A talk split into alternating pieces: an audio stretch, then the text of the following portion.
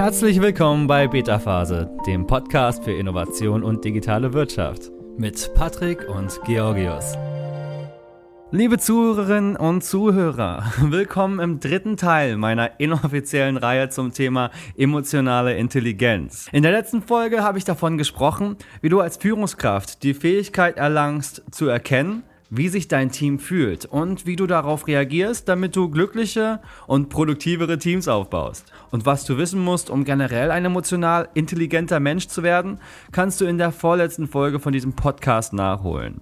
Heute geht es darum, was du für Möglichkeiten erhältst, wenn du eine Führungskraft bist und von aus, davon ausgehst, dass du bereits ein gutes Level an emotionaler Intelligenz mitbringst und daran arbeitest.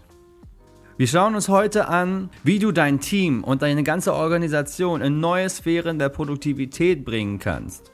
Also, wir verlassen hier die Sphäre der individuellen Weiterentwicklung und haben Berührungspunkte mit dem Thema Unternehmenskultur. Natürlich ist das ein riesiges, riesengroßes Thema, Change Management, Kultur und so weiter. Ein Thema, das nicht genug behandelt werden kann. Aber in diesem Podcast ist der Fokus weiterhin auf emotionaler Intelligenz, eine Fähigkeit, die ich finde, die auf, auf jeden Fall auf, auf individueller Ebene extrem wertvoll für dich ist. Aber wenn du es eben schaffst, sie in eine Organisation zu bringen, wow, dann entfaltest du Potenzial, von dem du wahrscheinlich nur träumen kannst. Du hast in den letzten Folgen gelernt, was für riesige Vorteile emotionale Intelligenz mit sich bringt. Und jetzt stell dir mal vor, nicht nur du bist emotional intelligent, sondern deine ganze Umgebung. Stell dir die Möglichkeiten vor, die das mit sich bringt. Ne? Dein ganzes Team, deine Abteilung und dein ganzes Unternehmen. Falls du in den letzten Folgen nicht dabei warst, kein Problem. Ich versuche dir das Thema emotionale Intelligenz so auch durch die Blume weiter zu vermitteln, äh, aber eben mit dem Schwerpunkt auf Teams. Warum sollten Teams emotional intelligenter werden, ist die Frage. Ich glaube, du und die meisten anderen Menschen in der Wirtschaft sind sich darüber einig, dass Effektivität eine wichtige Metrik in der Businesswelt ist. Also ich kann wohl davon ausgehen, dass du dich über ein noch effektiveres Team oder ein noch effektiveres Unternehmen sehr freuen würdest. Da bist du genau richtig in dieser Folge. Forscher fanden heraus, dass drei Bedingungen erfüllt werden müssen, damit eine Gruppe effektiv ist. Die erste Bedingung lautet Vertrauen zwischen den Mitgliedern. Die zweite Bedingung ein Gefühl der Gruppenidentität und die dritte Bedingung, es braucht ein Gefühl der Gruppeneffektivität. Wie du also siehst, es sind sehr emotionale Bedingungen, die es hier braucht. Es geht gar nicht darum, dass man einen krassen Arbeitsprozess aufbaut, aber vor allem geht es hier um emotionale Faktoren. Ja? Vertrauen, ein Gefühl der Identität, ein gemeinsames Gefühl der Effektivität. Es geht um Gefühle. Und die Wissenschaftler sind der Meinung, dass eine Gruppe zwar trotzdem zusammenarbeiten kann, wenn diese Bedingungen nicht erfüllt sind. Aber das Team wird nicht so effektiv sein, wie es sein könnte. Weil die Mitglieder sich eher zurückhalten, als sich voll zu engagieren. Weiterhin nennen die Wissenschaftler, dass ein Team emotional intelligente Normen benötigt. Das sind Gewohnheiten, die dabei helfen, Vertrauen und Gruppenidentität und Gruppeneffizienz aufzubauen. Wenn du also neue Gewohnheiten schaffst, die Vertrauen und Gruppenidentität und Gruppeneffizienz erhalten oder aufbauen, dann sind deine Teammitglieder auch immer voll und ganz bei der Sache. Nehmen wir jetzt einfach mal an, du hast die Schritte aus meiner letzten Folge oder den letzten zwei Folgen vollständig absolviert und du bist jetzt eine emotional intelligente Führungskraft. An der Stelle erstmal Glückwunsch, ist ein langer Weg dahin. Also wenn du das schon geschafft hast, nice. Denn das bedeutet nämlich, dass du dir deiner Emotionen bewusst bist und in der Lage bist, deine Emotionen zu regulieren. Du bist außerdem in der Lage, Emotionen von anderen wahrzunehmen und zu beeinflussen. Ersteres ist die persönliche Kompetenz und letzteres die soziale Kompetenz, von der Daniel Coleman in seinem Buch Emotional Intelligence spricht. Als Führungskraft hast du damit eine hervorragende Grundlage geschaffen, um eine effektive Gruppe zu leiten. Die Wissenschaftler der Studie weisen darauf hin, dass es als Gruppe noch weitere Ebenen der Wahrnehmung und Regulierung gibt. Das heißt, in den letzten zwei Folgen hast du gelernt, deine, deine persönliche und deine soziale Kompetenz auszubauen, um von dir aus mit anderen zu arbeiten oder mit, mit anderen zu leben. Die Wissenschaftler aus der Studie, von der ich spreche, zeigen aber, dass es noch eine andere Ebene gibt, wenn du es mit einer ganzen Gruppe zu tun hast. Eine andere Ebene der Wahrnehmung und der Regulierung. Eine Gruppe muss auf die Emotionen oder die Stimmung der eigenen Gruppe und die Emotionen anderer Gruppen und Einzelpersonen außerhalb dieser Gruppengrenzen achten. Zuerst lernen wir, unsere eigene emotionale Intelligenz aufzubauen, ein Gespür für andere Emotionen zu bekommen, unsere eigenen Gefühle zu steuern zu regulieren und das auch mit anderen Individuen zu machen. Wenn wir jetzt aber sagen, wir wollen eine emotionale Intelligenz für eine Gruppe aufbauen, dann gibt es viel, viel, viel mehr Dynamiken, auf die man achten muss. Ne? Das sind dann ganz viele kulturelle, soziokulturelle Phänomene, mit denen wir es hier zu tun haben. Aber genug fachgesimpelt und über Studien gesprochen. Ich möchte dir jetzt hier einen handfesten Plan in die Hand drücken oder zumindest eine Orientierung geben, wie du ein emotional intelligentes Team aufbaust. Wir brauchen also emotional intelligente Normen oder Normen, die emotionale Intelligenz in einem Team etablieren, weil genau emotional intelligentes Verhalten effektivere, produktivere Teams aufbaut, wie wir ja vorhin uns angeschaut haben. Um diese Normen aufzubauen, holen wir uns wieder Daniel Coleman und sein Buch Primal Leadership zu Hilfe. Zuerst musst du dir anschauen, welche Normen gerade in der Gruppe herrschen. Denn diese Normen geben den Ton vor, wie Menschen sich in der Organisation benehmen und wie sie denken. Und da du genau darauf einen Einfluss hast als Führungskraft, solltest du hier genauer hinschauen. Denn wir sind generell darauf programmiert, auf die Führungskraft, auf die Autorität zu schauen. Und genau was die Autorität fühlt, das fühlen wir manchmal auch oder es geht zumindest auf uns über. Vielleicht hast du das selber auch schon als, als Angestellter bemerkt oder vielleicht siehst du das von der Perspektive einer, einer Führungskraft und du siehst, dass deine Stimmung auf die Stimmung anderer ausschlägt.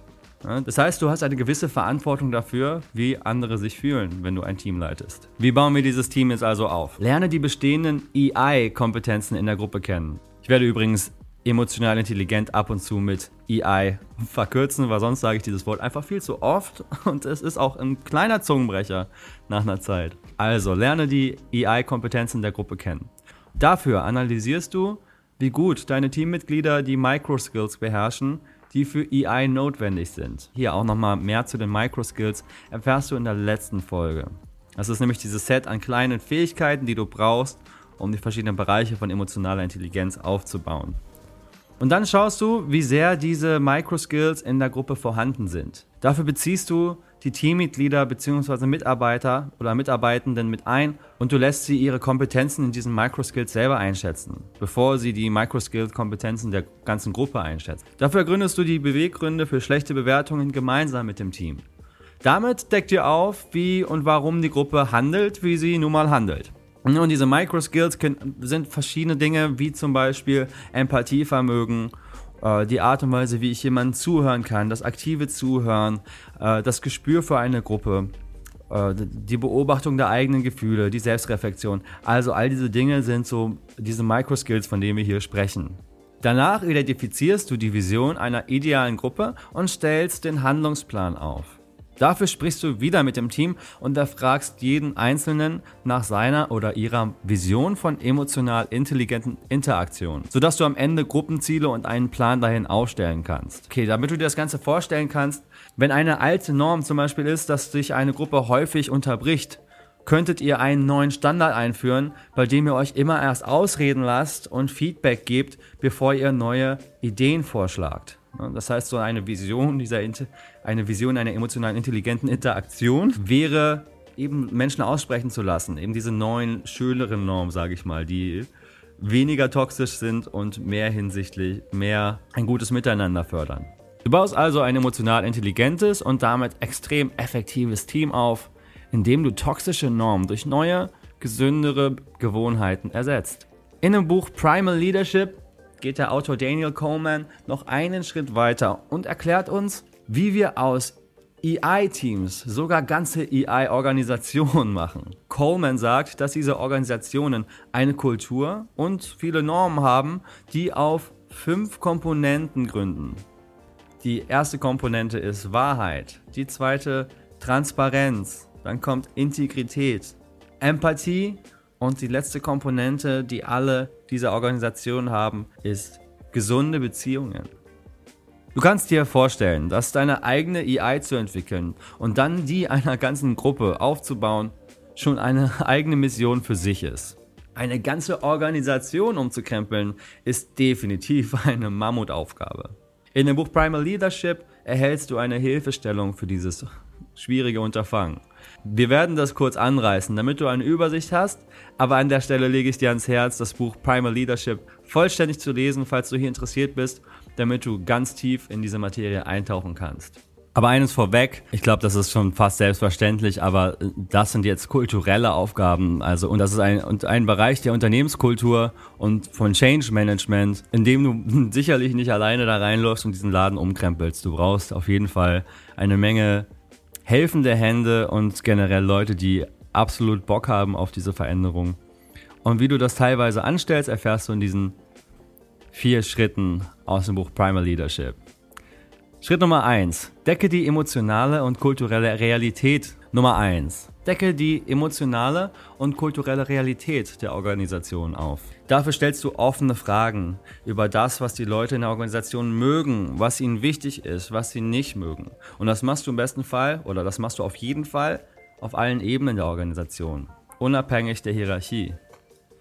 Und was du damit nämlich erhältst, wenn die Leute offene Geschichten erzählen, offen ihre Antworten geben. Damit erhältst du eine Einsicht in die Norm der Organisation, ne? was die Leute mögen, warum sie wie handeln und so weiter. Das ist die emotionale Realität. Wenn du die Realität, die emotionale Realität aufgedeckt hast, kannst du zum zweiten Schritt übergehen. Entdecke das ideale emotionale und kulturelle Klima der Organisation, indem du Mitarbeitende fragst, wie sie die fünf Komponenten in das Tagesgeschäft und in die Interaktion einbinden würden. Denn ich glaube, je mehr eingebunden die Leute sind, desto besser ist die Kultur. Und ich glaube, sie einzubinden steigert die Motivation zu einer Veränderung. Und der dritte Schritt ist, erwecke die ideale Kultur zum Leben, indem du andere Führungskräfte und Angestellte emotional involvierst. Und der letzte Schritt ist, Nummer vier, mache diese Veränderung nachhaltig, indem auf jeder Ebene der Organisation emotional intelligente Führungskräfte sitzen. Außerdem solltest du die Entwicklung von EI-Mitarbeitenden und EI-Leadern zu einem fortschreitenden Prozess machen. Da hilft jetzt auch die konstante und offene Kommunikation über diese Veränderung. Ne? Also eigentlich möchtest du etwas etablieren, was langfristig hält, wo Leute ständig an Bord sind, wo du immer wieder über diese Themen sprichst, Feedback einholst und dann quasi den Prozess wieder damit anreicherst. Aber wenn du dich mit Change auseinandersetzt, ist das wahrscheinlich etwas, in dem du schon extrem vertraut bist. Von daher möchte ich hier nicht zu tief reingehen in die Materie, denn ich glaube, Veränderungen im Unternehmen ist ein extrem komplexes Unterfangen und extrem individuell je nach Unternehmen.